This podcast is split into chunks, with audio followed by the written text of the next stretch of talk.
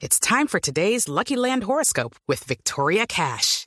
Life's gotten mundane, so shake up the daily routine and be adventurous with a trip to Lucky Land. You know what they say. Your chance to win starts with a spin. So go to LuckyLandSlots.com to play over 100 social casino-style games for free for your chance to redeem some serious prizes. Get lucky today at LuckyLandSlots.com. Available to players in the U.S., excluding Washington and Michigan. No purchase necessary. VGW Group. Void where prohibited by law. 18 plus. Terms and conditions apply. Bueno, nos vamos con nuestro tema de hoy, nuestro tema central. Cuatro preguntas clave para reducir su lista de tareas a la mitad o cuatro pasos. Bueno, eso lo vamos a hablar con nuestra invitada experta que es Carolina Yerbe, asesora de administración consciente del tiempo. Imagínense ustedes el manejo del tiempo. Nosotros que nos medio enredamos, ¿cierto, profe? Así es. Ay, Dios mío. Bueno, eh, con título de Diseño Industrial de la Universidad Nacional de Colombia, dicta cursos online de asesora de profesionales sobre cómo organizar conscientemente el tiempo para lograr las metas todos los días de una manera simple y práctica, ¿no? Así que apasionada de la organización, como ustedes se podrán imaginar. Carolina, buenos días. Buenos días, María Clara. ¿cómo Bueno, estás? segunda vez en En Blue Jeans. feliz de estar aquí de nuevo. Me encanta venir y estar aquí con todos nuestros oyentes. Bueno, ¿y cómo son esos cuatro pasos? Porque yo me pongo a pensar, eh, la columna de hoy sabe que estaba como muy a propósito de- del tema, y la columna de, de hoy hablaba de cómo si uno se ponía una meta tenía que buscar cómo lograrla, los pasos y toda la cosa. Si la meta es el tiempo, ¿por dónde empiezo? Bueno, lo que pasa es que tenemos, la mayoría de nosotros tenemos una lista de, tareas muy larga, Ay, ¿cierto? sí. Tenemos más cosas de las que podemos contar, sobre todo cuando, por ejemplo, eh, tenemos propósitos, nos hicimos propósitos de año nuevo. Primero que todo nos ponemos siempre de últimas, hacemos propósitos de año nuevo en diciembre Mm. y luego estamos en junio. ¿Y cuántos de nosotros los ha cumplido? Y en esos propósitos generalmente uno tiene que bajar de peso, este, pasar más tiempo con la familia, ir a visitar más a los papás. Lo de siempre. Lo de siempre y llegó junio y no hemos hecho nada. Y a propósito, eso me acuerda que tengo un regalo para nuestros oyentes. ¿Ah, sí? Sí, del 17 al 21 de junio voy a estar haciendo un desafío online eh, en el que vamos a retomar esos propósitos de año nuevo y los vamos a cumplir en lo que queda del año. Ah, chévere. Entonces, todos los que se quieran registrar lo pueden hacer desde ya en esencialista.com slash desafío. Es completamente gratis. Y vamos a ver toda esta parte, porque en esta gran lista de tareas la tenemos tan larga, la lista de tareas. Ay, sí. Porque, porque le hemos de hecho- dicho que sí a demasiadas cosas. ¿Será? Le hemos dicho sí a demasiadas cosas. No siempre somos tan firmes para poder poner los límites en lo que en lo que queremos de que esté en nuestra lista de tareas. Y no puede ser que genuinamente uno tiene varias responsabilidades. Claro que sí, pero lo que vamos a ver en esta en estos pasos y en estas preguntas que nos vamos a hacer es que nos vamos a cuestionar y vamos a aceptar de nuevo el desafío de revisar esta lista de tareas de una forma muy crítica para ver si sí es cierto que nosotros tenemos tantas cosas por hacer. Hola Luis Carlos. Muy buenos días para todos. ¿Cómo le va con la lista de tareas? Pues yo intento hacerla, cumplirla, no es tan, no es tan fácil como a veces uno quisiera, porque a veces hay cosas que lo dispersan a uno Sí. involuntariamente. Uno quisiera a veces planear las cosas, pero el trabajo lo va llevando y le hace consumir el tiempo, y a veces no es que, y yo que hago tantas cosas Sí. a la vez, eh, pero intento que, que las cosas se cumplan y que se cumplan en beneficio mío y de las personas que están alrededor mío. Mi hijo, por ejemplo, planear su universidad y cosas como esas eh, están como en las prioridades. Intento sí marcar prioridades. Sí. Eso sí me Sí, parece que es sí. clave. Pero fíjate que hay, hay muchas personas que tienen problemas, primero que todo para saber cuáles son las prioridades y segundo que todo para una vez, digamos que las saben, hacerlas cumplir y hacerlas valer. Además porque a veces las prioridades personales no coinciden con las prioridades familiares y ahí hay un choque. Eh, ah, sí, pero es que yo creo que ahí sí hay que tener apertura. Bueno, vea, el tema está bueno, ¿no? Sí, entonces ¿por dónde arrancamos? Entonces vamos a asumir que todos nuestros oyentes tienen a la mano su lista de tareas y todos nosotros tenemos nuestra gran lista de tareas. No, eso sí. Vamos a arrancar por el primer paso. El primer paso es el más obvio, pero el que no hacemos, que se llama eliminar. ¿Y qué es lo que vamos a eliminar de esa lista de tareas? Entonces, la pregunta para este paso es, si es necesario que se haga esta tarea? Y hay una pregunta alternativa que es, ¿yo sí me comprometo a completar esta tarea? No a pensar en la tarea, no a empezar la tarea, sino a completar, a finalizar la tarea. ¿Sí? Entonces yo sí me comprometo, ¿qué cosas por ejemplo, pueden ir ahí. Y esta lista que les voy a dar no es, no se, no se reduce solamente a esto, pero para que nos cuestionemos. Cosas que no son importantes. A ver. Cosas que son prioridades de otra gente. Cosas que no afectan directamente el resultado que queremos conseguir. Espere, no, no, pero espere despacito. Cosas que no son importantes. Momento que ¿Prioridades de otras personas? Sí, ¿O cosas que son de otras personas? sí. Ok. ¿Qué más? Cosas que no afectan directamente nuestros resultados. Yo creo que podíamos poner ejemplos, ¿cierto? Pues esto, digamos que cada uno puede ir y mirar en su lista Ujú. De verdad esto sí es importante o no es importante. Esto afecta a mis resultados directamente lo que yo quiero lograr o no quiero lograr. Si me a- devuelvo por el perfume que se me quedó porque no puedo vivir sin el perfume, entonces... Y a propósito, estos pasos los tenemos que hacer en este orden. Ya vamos a ver en los pasos eh, por qué el orden, va- eh, a lo que los vamos eh, haciendo. Y este, este, este tema de los cuatro pasos y las cuatro preguntas nos van a aplicar tanto en lo personal como en lo laboral. Entonces, podemos analizar nuestra lista de tareas personal y nuestra lista de tareas profesional y pensarlo de esa forma. ¿Qué cosas de aquí hay que eliminar? Cosas que yo, a las que les dije que sí por quedar bien, pero que en Bueno, realidad yo no pero- quiero pero- hacer. pero perdóneme, perdóneme, perdóneme, Carolina. Las preguntas que hay que plantearse en este paso uno es algo que no es importante, No, que es de otras personas sí. y que no afectan los resultados de lo que yo estoy buscando. Esos son ejemplos de cosas que yo debería eliminar. La Ah, pregunta es si es necesario, Sí es necesario. completar esta tarea, sí y o no. me comprometo a finalizar y esta me tarea. comprometo a, com- a finalizar esta tarea. Entonces, ejemplos de cosas que hay que eliminar, cosas que no sean importantes para mí, Mm. prioridades de otros, cosas que no afectan los resultados, cosas a las que les dije que sí por quedar bien con alguien, Mm. pero que en realidad no quiero hacer. Ah, Uy, eso sí que es uy, Eso es terrible. ¿sí? Sí, los compromisos que Sí. uno quiere y a veces. Cosas que fueron relevantes en algún momento, pero ya no son relevantes. Por ejemplo, en mi caso, en algún momento yo quería lanzarme de paracaídas. Ay. y todos los años lo ponía como propósito y todos los años lo ponía como propósito. Pero ya uno va pasando el tiempo y uno dice como que tal vez no me lanzo de paracaídas. Sí. Como que No. ya no. Entonces, esas cosas van saliendo de la lista. Cosas para las que uno no tiene talento. Ay, pero es que hay gente que no es consciente de eso, ¿yo? Los que quieren ser cantantes y... No, los que No. quieren ser futbolistas y cada 15 días llegan con una lesión diferente.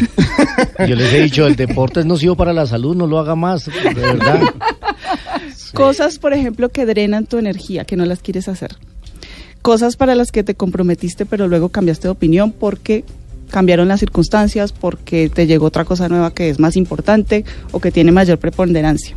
Entonces, la cuestión con la lista de tareas es que algunas veces eliminar estas tareas puede resultar doloroso Sí. o algunas de esas tareas pueden resultar dolorosas y algunas tareas pueden resultar liberadoras. Ay, me deshice al fin de eso que no quería hacer. Pero doloroso es que quitemos esta tarea, no quiero más novio. Pum, chao. Chao. Ok. Ese es un buen ejemplo, porque muchas veces doloroso. las mujeres, Sí, bueno, so- no, supongo que mujeres y hombres, Sí. no quieren dejar ir una relación Mm. por el por diferentes motivos y esa es una tarea que está ahí pendiente y uno no ha hecho, no la ha cumplido. Y uno le da largas a esa vaina. sí. Puede ser libera, puede ser que uno elimine tareas y resulte liberador. Puede ser que uno mm, no quiere dejar ir una tarea porque no quiere decepcionar a alguien. O puede ser que uno no quiere dejar ir una tarea porque era algo que yo, yo quería hacer eso, yo quería realmente cumplir con eso y lo voy, lo sigo teniendo en la lista de tareas y lo sigo teniendo en la lista de tareas y no lo saco. Y uno tiene que tener como la eh, digamos que aquí la invitación es a dejar de mentirse, a tener total honestidad y decir, sí, y yo les digo a mis estudiantes, por ejemplo, que usen la palabra ser implacable.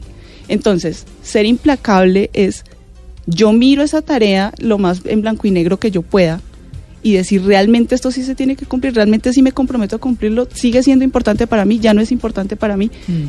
y eliminarla y ser implacable. Muchas veces es- ustedes no, mm, o sea, es como contradictorio, pero le cuesta, nos cuesta mucho trabajo eliminar tareas de la lista de tareas y muchas veces uno dice como, yo debería quitar esto de aquí, ah, pero es que ya le dije a aquel que lo iba a cumplir, yo ya me comprometí, ya hice una parte y para dejarlo a la mitad.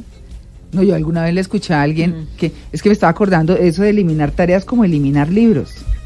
¿Ustedes han hecho ese ejercicio? Exacto.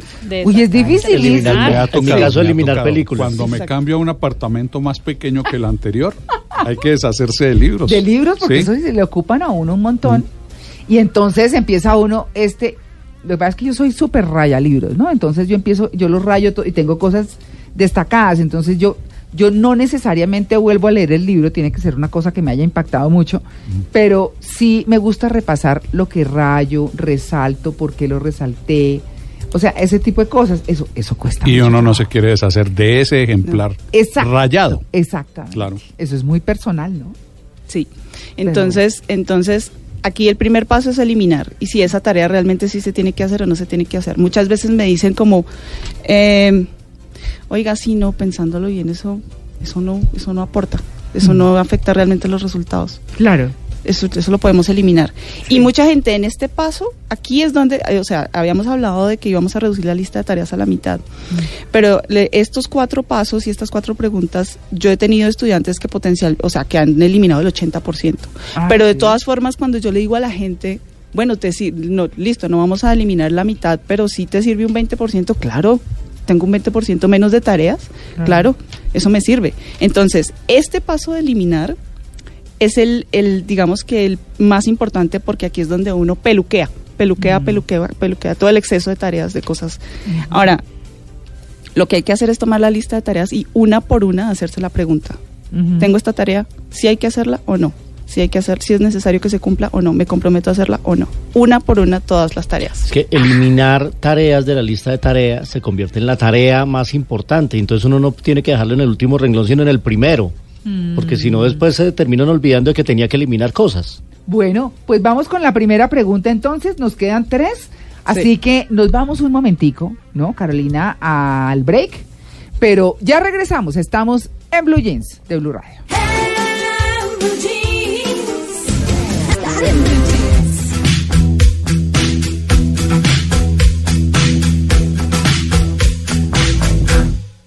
want to break free.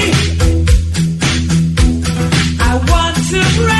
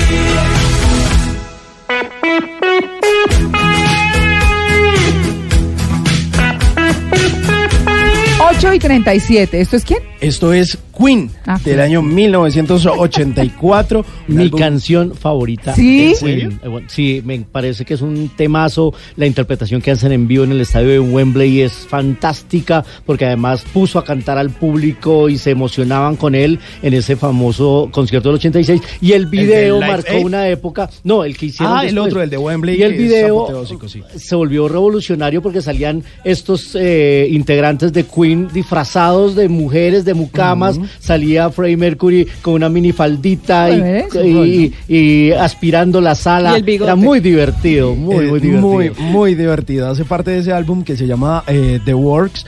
Y esta canción, justamente como lo menciona Luis Carlos, pues todos los integrantes eh, de Queen estaban caracterizados como mujeres, lo cual era escandalosísimo para la época. pues, y imagínese. resulta que eh, pues la cadena MTV censuró el video en los Estados Unidos. Pues no le digo que esa era la música de mis vecinos marihuanos. Sí. Y resulta que eh, lo censuraron, el video no llegó a pasarse en la cadena de MTV en ese momento y ellos dijeron, ah sí, no nos están poniendo en Estados Unidos, pues entonces no vamos a hacer gira por Estados Unidos.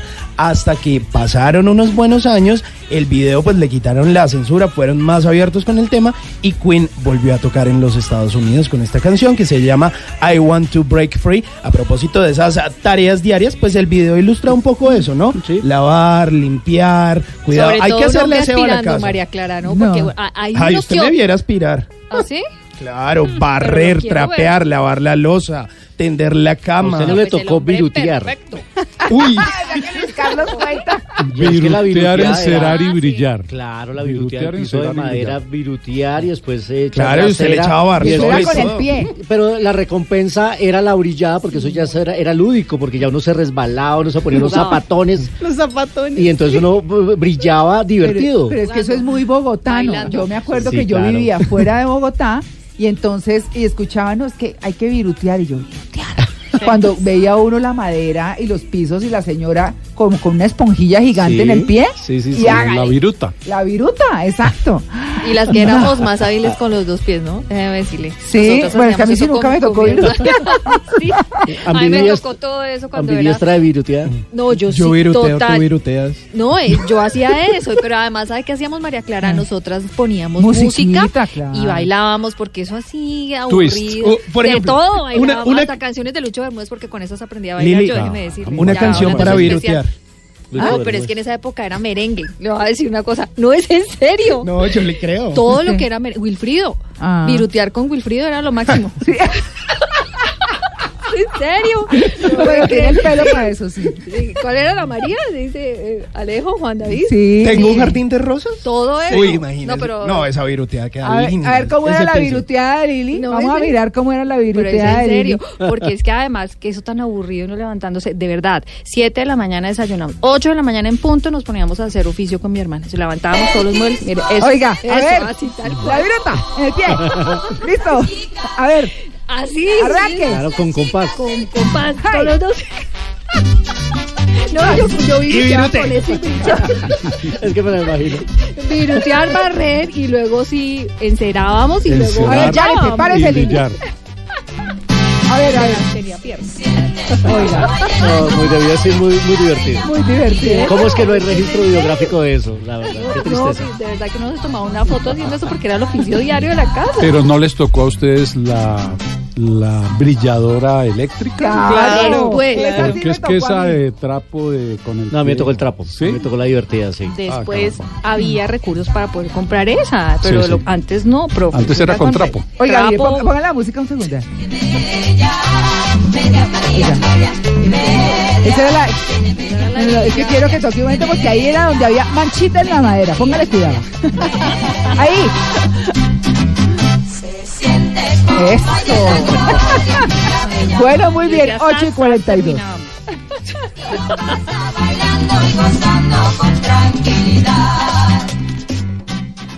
Antes del sonido envolvente estaba el cine mudo. Antes de la grabación digital estuvo el celuloide. Antes de los multiplex estaban los grandes teatros. En Blue Jeans, un vistazo al pasado del cine en 35 milímetros.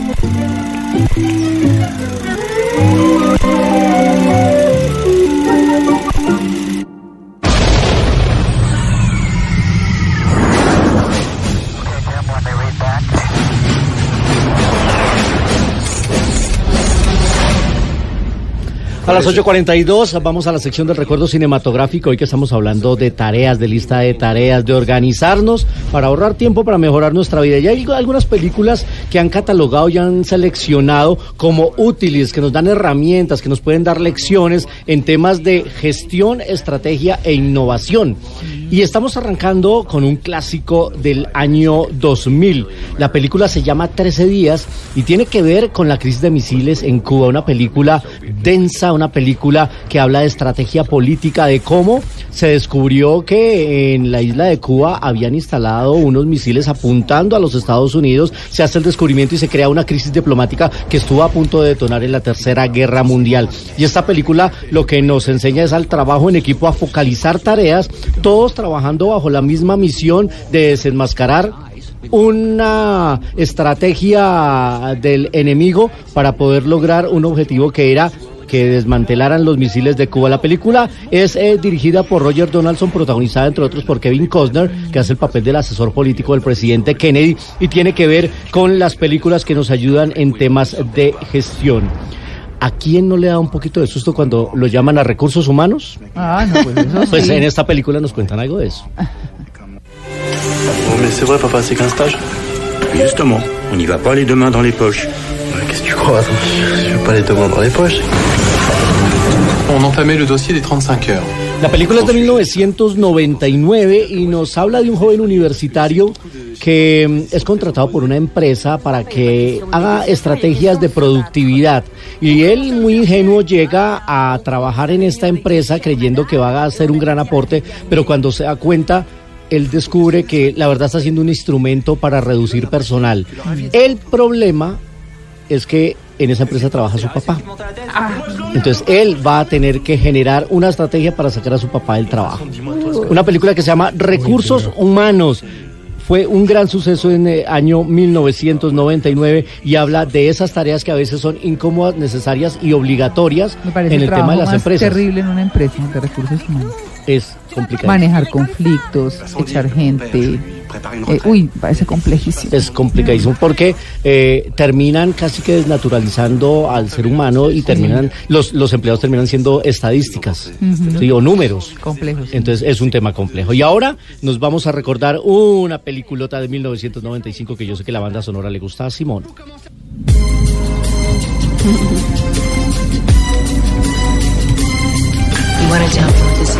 Esa es muy buena esa película.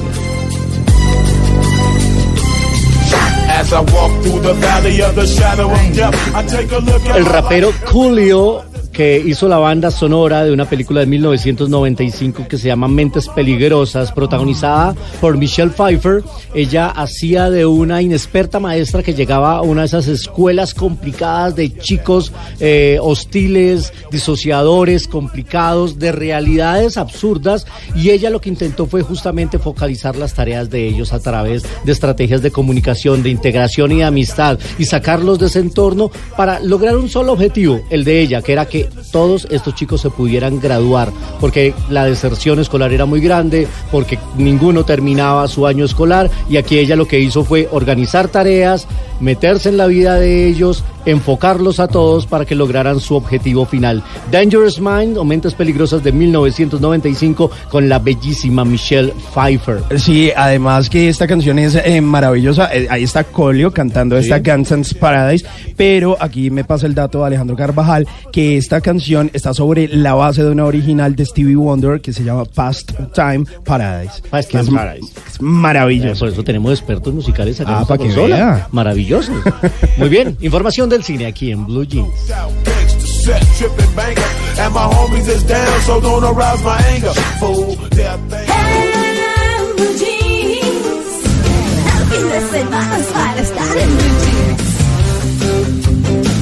Bueno, estamos hablando de los cuatro